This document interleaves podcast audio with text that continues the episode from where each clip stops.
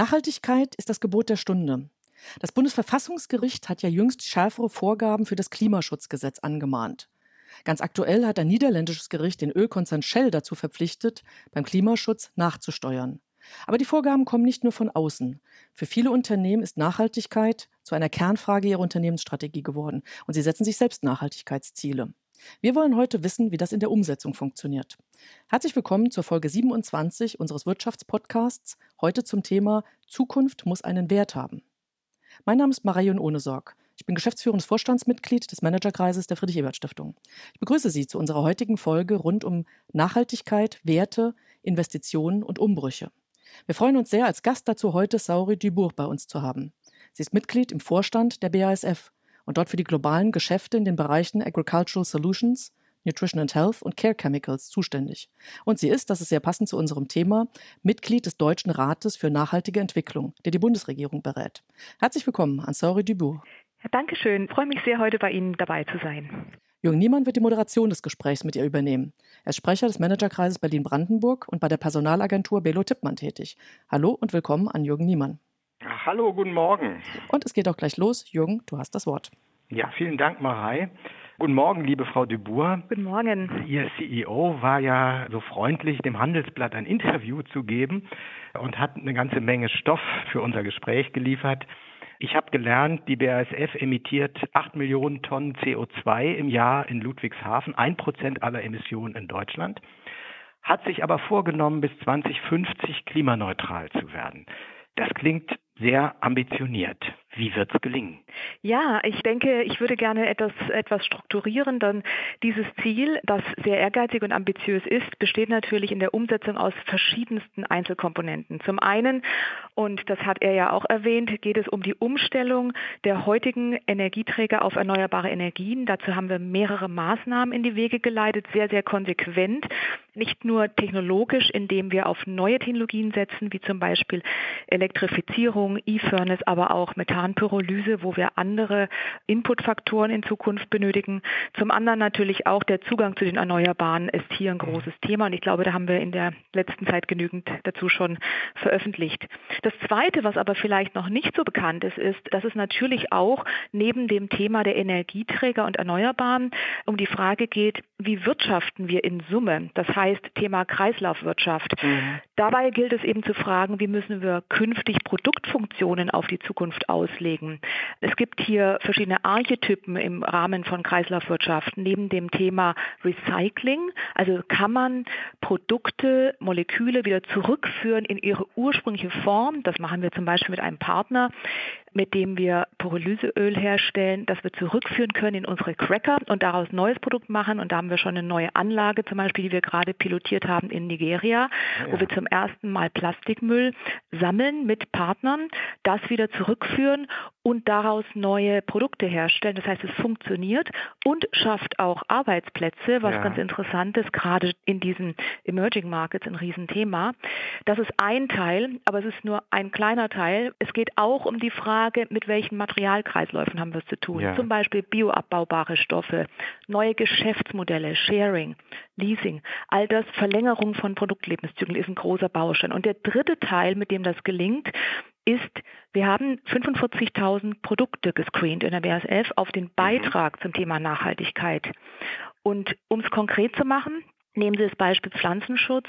Wir suchen systematisch nach umweltverträglichen Profilen, die immer besser und besser werden. Ja, wir sind sicherlich mhm. alle nicht perfekt, aber was wir versuchen ist zum Beispiel über Algorithmen am Beispiel von Revisol, das ist ein Pflanzenschutzmittel, ein Umweltprofil zu bekommen, das so verträglich ist, dass es wirklich sehr nah an biologischen Lösungen ist und deswegen ist auch da zum Beispiel die Zulassung sehr viel schneller. Das heißt, es gibt viele, viele Lösungskomponenten und das sind alles Beiträge, die langfristig auf unser Ziel einzahlen, dass wir bis 2050 klimaneutral sein wollen. Ja, das klingt, Frau Dubourg, nach einer gewaltigen Transformation in der Branche, mhm. aber auch bei der BASF natürlich. Mhm. Transformation, habe ich mal gelernt und auch erlebt, ist immer von Investitionen begleitet, unter anderem von Investitionen begleitet. Wo bilden Sie jetzt Schwerpunkte? Das eine oder andere kann man ja lesen, nicht Ihre gemeinsamen Anstrengungen jetzt mit RWE, Offshore-Windparks in der Nordsee. Aber wo, wo setzen Sie Schwerpunkte bei den Investitionen?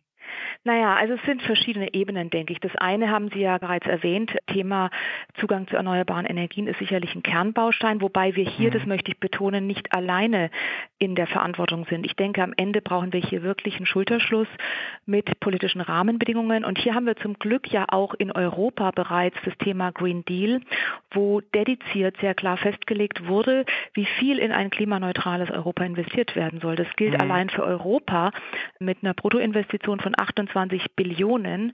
Und das ist allein die, dieser Investitionsplan, also der Mehrbedarf bis 2030 ist für Europa eine Billion Euro. Das ist fünfmal mehr als der Marshallplan. Und das beschreibt ja. eigentlich die Größenordnung der Transformation. Ja. Für uns bedeutet es in der Investitionsbetrachtung, dass wir uns sehr genau anschauen im Zuge des Green Deals neben den energetisch, also energiebezogenen Transformationsprozessen auch portfoliotechnisch. Was heißt das? Welche Technologien brauchen wir in diesem Zusammenhang? Welche Innovationen sind notwendig?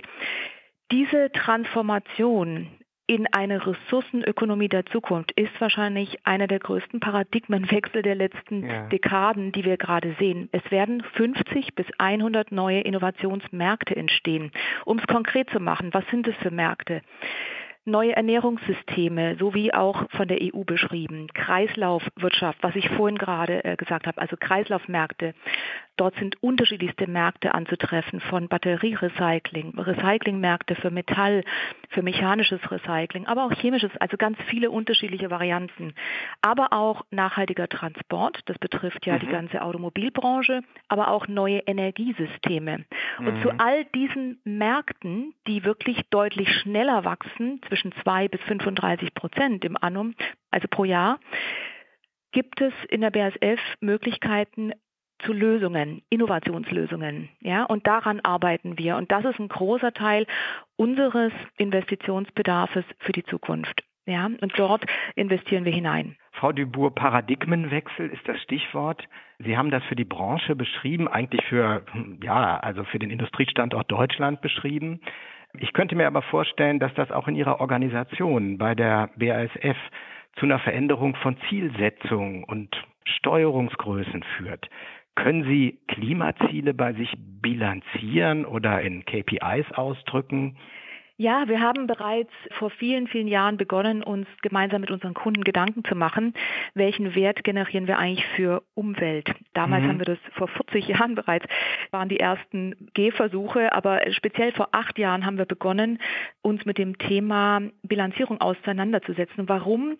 Weil wir der Meinung sind, so wie Ellen Key mal sagte, die Zukunft kann man am besten vorhersagen, indem man sie selbst gestaltet.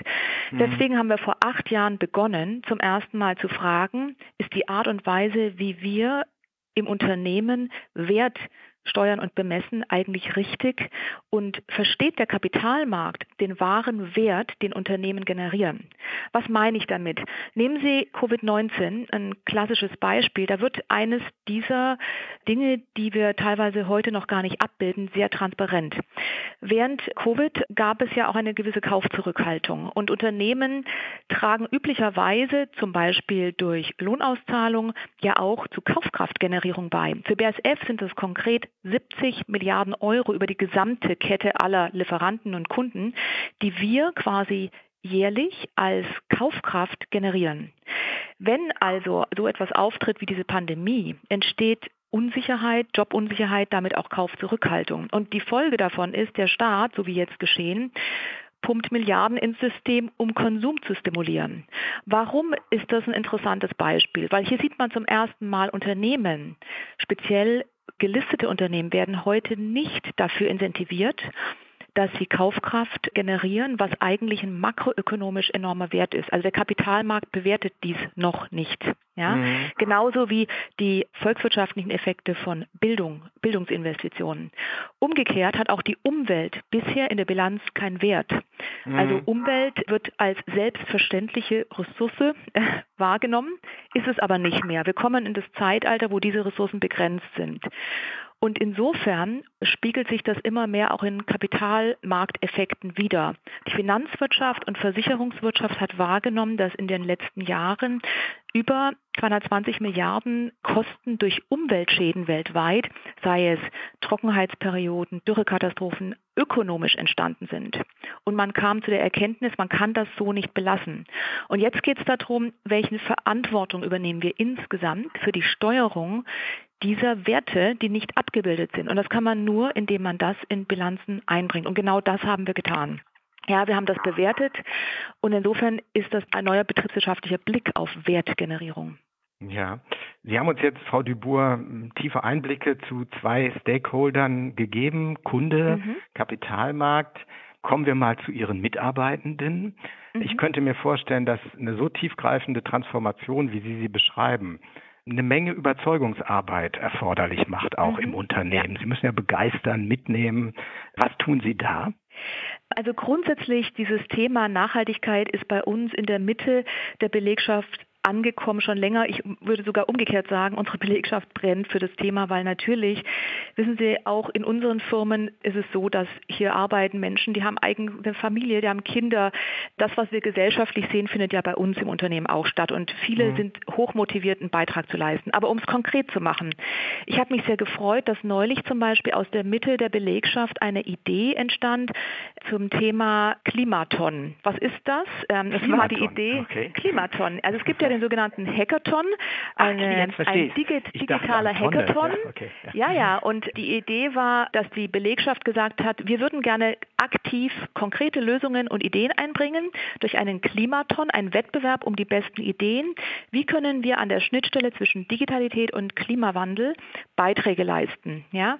Und mhm. dieser Wettbewerb und diese Idee entstand aus der Belegschaft. Und wir haben das gesponsert und das fand ich großartig, weil es sind unglaublich viele tolle Ideen entstanden und das ist auch eine Art, Mitarbeiter einzubinden. Ich habe mich sehr gefreut. Es waren tolle Beiträge dabei und auch sehr konkrete Beiträge und die befinden sich jetzt in der Umsetzung, ja, die Gewinner sozusagen. Und das ist ja. ein schönes Beispiel dafür, wie auch Belegschaft motiviert sich einbringen kann hier. Was die Wertgenerierung angeht, dort haben wir im Wesentlichen schon vor drei Jahren eine Allianz gegründet. Ja, es geht mhm. ja nicht alleine um das Thema Belegschaft, sondern auch, wie nimmt man insgesamt Industrie mit?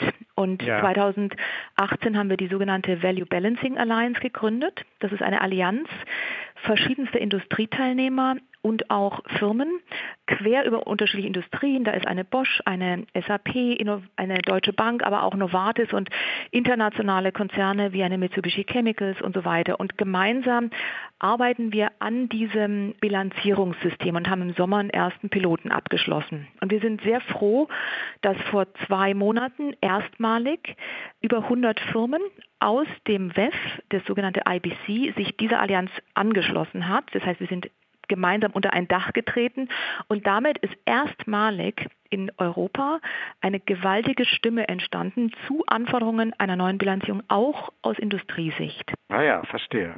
Ja. Ich komme nochmal zurück auf die Belegschaften. Also mhm. wir beraten hier auch einige sehr traditionelle deutsche Unternehmen. Wir merken aber, wie in praktisch allen völlig branchenunabhängig das Thema, das Sie beschreiben, immer gewichtiger wird. Mhm. Und es geht so ein bisschen einher mit einem Generationswechsel auch in den Unternehmen. Mehr Diversität, junge, gemischt geschlechtliche Teams und, und, und. Inwieweit spielt das bei Ihnen eine Rolle, Diversität und Transformation? Ich glaube, wie gesagt, wir haben es wirklich mit einem gewaltigen Musterwechsel zu tun und ich nehme schon wahr, dass gerade in der nächsten Generation, die jetzt immer mehr ins Berufsleben kommt, doch eine ganz andere Erwartungshaltung mit ins Unternehmen kommt und das ist schön mhm. so. Ja, da ist da ist noch mal ein neuer frischer Wind, ein neuer Blick auf Themen. Wenn man das allerdings auch kombiniert mit der Erfahrung vieler sei es technologisch, mhm. sei es inhaltlich, dann wird da draußen sehr interessantes Spannungsfeld, wo man Fragen der Zeit anders lösen kann.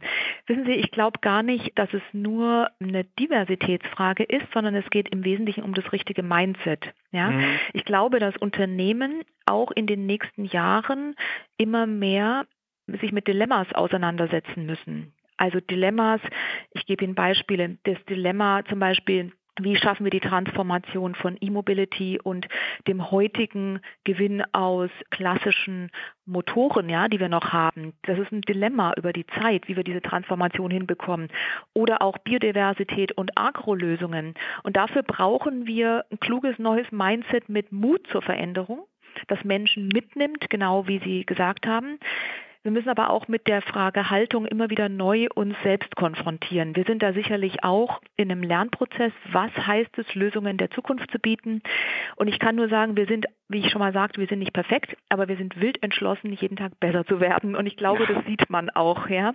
Das heißt, wir haben den offenen Raum im Unternehmen, dass wir wirklich Mitarbeiter einladen, sich einzubringen und wirklich konkret beizutragen, ja, so konkret ja. wie möglich. Ähm, das ist ja, Frau Düber, fast schon ein schönes Schlusswort für unseren Podcast, aber ganz zum Schluss dürfen unsere Gesprächspartnerinnen und Gesprächspartner immer noch einen Wunsch äußern. Wenn ich mal so ein bisschen zusammenfasse, dann kann die Transformation zu beschleunigter Klimaneutralität nur gelingen in einem Dreiklang aus Unternehmen, Industrie auf der einen Seite, Bürgergesellschaft, Konsumenten und Politik. Auch das spielt eine Rolle. Wenn Sie jetzt einen Wunsch, einen ganz konkreten Wunsch an die Politik loswerden möchten, welches wäre der? Also ich denke, das Thema Transformation in Richtung einer nachhaltigen Gesellschaft birgt enorme Chancen.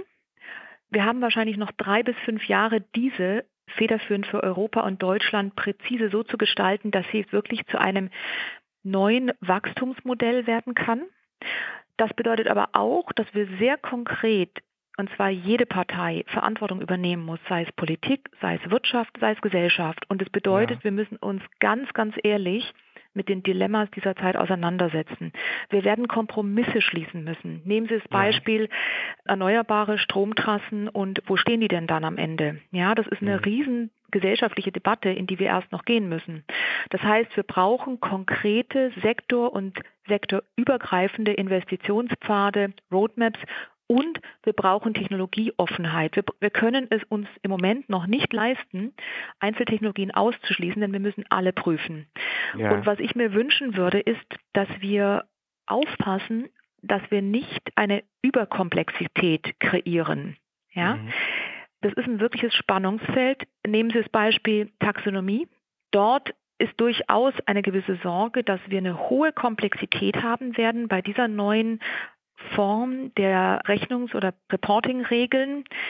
Da sind Daten teilweise gar nicht vorhanden in Unternehmen. Das heißt, das Thema Qualität vor Quantität wird sehr wichtig sein ja, in Zukunft. Ja. Und deswegen glaube ich am Ende, es geht darum, mit Augenmaß, aber auch mit Vertrauen gezielt und konkret Zukunft gemeinsam zu gestalten. Frau Dubourg, ganz herzlichen Dank für, für diesen Deep Dive, wie man immer sagt. Gerne. Also eine Sache kann ich Ihnen versichern, der Managerkreis der Friedrich-Ebert-Stiftung nimmt sich ganz aktuell gerade dieses Dilemmas an, das Sie beschreiben. Mhm. Äh, das ist sozusagen unser Metathema im Moment. Ganz herzlichen Dank nochmal von meiner Seite und sehr gerne. Ihnen alles Gute. Ja, ich wünsche Ihnen allen auch noch einen schönen Tag und danke, dass Sie alle mit anpacken. Ich glaube, wir brauchen im Moment jeden, um Zukunft zu gestalten. Dankeschön. danke. Vielen Dank, sehr spannend. Vielen Dank an Sori Dubourg und Jürgen Niemann für diese Einblicke in das Thema Nachhaltigkeit. Das war ein klares Plädoyer von Ihnen, Frau Dubourg, für Kreislaufwirtschaft und neue Energiesysteme, aber auch für Bilanzierungsformen, die Umweltentwicklung abbilden und nicht zuletzt für Technologieoffenheit. Besonders freut mich, dass wir sehr konkrete und anschauliche Maßnahmen gehört haben. Vielen Dank auch dafür. Wir möchten dieses Thema gerne vertiefen und laden am 7. und 8. Juni jeweils ab 16 Uhr zu einer Online-Konferenz rund um Wachstum und Klimaneutralität ein. Es geht um unternehmerische Perspektiven, wie heute auch, und mögliche Zielkonflikte. Sind Sie daran interessiert? Möchten Sie mitdiskutieren? Melden Sie sich gern an unter managerkreis.de. Ansonsten hören Sie gern wieder bei uns hinein. Wir laden in einigen Tagen wieder ein zu aktuellen Wirtschaftsthemen. Tschüss und bleiben Sie gesund. Wiedersehen. Tschüss.